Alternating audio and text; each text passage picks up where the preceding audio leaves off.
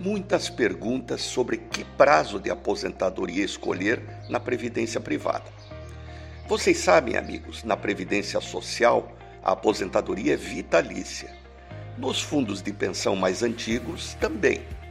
Ocorre que a longevidade aumentou muito e os novos planos de previdência privada, incluídos aí os fundos de pensão, não oferecem mais a renda de aposentadoria vitalícia. As opções mais comuns são renda por tempo determinado ou um percentual mensal das reservas previdenciárias. No caso do tempo determinado, como a aposentadoria sairá da mesma poupança previdenciária, quanto menor o tempo escolhido, maior a aposentadoria mensal.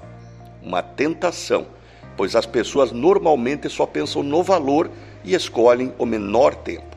Ocorre que, se, por exemplo, a pessoa escolher 20 anos, mas sobreviver a esse tempo, não terá nenhuma renda para se manter. E não podemos jogar com nossa vida. A outra opção, um percentual mensal das reservas. Paga aposentadorias maiores no início, mas menores no final, podendo até tornarem-se irrisórias. O que eu escolheria?